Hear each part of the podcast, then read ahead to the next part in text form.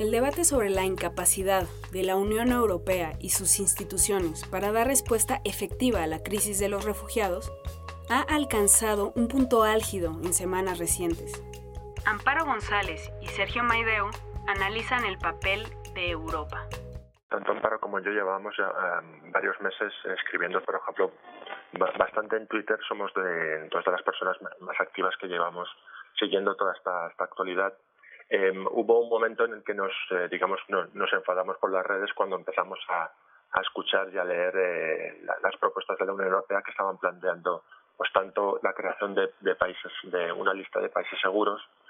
como las negociaciones por ejemplo con Eritrea. Y con, ahí, vimos que teníamos que intentar explicar un poco algunas de las de las cuestiones que nos preocupan en relación a la actual crisis de refugiados que se está produciendo en, en Europa. Esta crisis, a pesar que ahora la estamos viviendo en Europa, ya lleva mucho tiempo produciéndose tanto en Oriente Medio como, como en África, con lo cual el factor sorpresa que muchas veces se, se expone en, en Europa no es cierta más de 600.000 personas han entrado en, en Europa de forma eh, regular este, este año. Abrimos el debate que nosotros consideramos importante, que es qué papel está jugando la Unión Europea respecto a esta crisis. Si Europa como tal sabemos que es lento, y viendo que los eh, gobiernos nacionales ahora empiezan a, moverse en función de la respuesta ciudadana, quizás sería mucho mejor que pusiéramos más el acento como ciudadanos en exigir a los gobiernos nacionales que tomen medidas y no tanto en, criticar abiertamente a la Unión Europea, porque al final la Unión Europea es suma de 28 países. Hay tres puntos concretos en los cuales eh, para nosotros nos preocupa. Uno sería pues que cada vez más se empieza a hacer una, una, una, separación entre lo que es solicitante de asilo, es decir, eh, la persona que puede llegar a obtener el estatus de refugiado, y los inmigrantes económicos.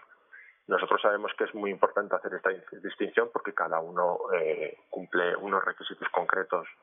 e implica una respuesta diferente por parte de la Unión Europea y de los Estados, pero que se está produciendo una cierta estigmatización respecto a los, migrantes económicos. En segundo lugar, el tema pues que, como la Unión Europea está, eh, digamos, externalizando la crisis de refugiados, intentando traspasar la responsabilidad que tenemos nosotros. Y en, tercer lugar y último, nos preocupa bastante que mm, por intentar externalizar la responsabilidad para atender a todas estas personas, estemos empezando a negociar y a colaborar con gobiernos que claramente incumplen la Carta de Naciones Unidas de Derechos Humanos.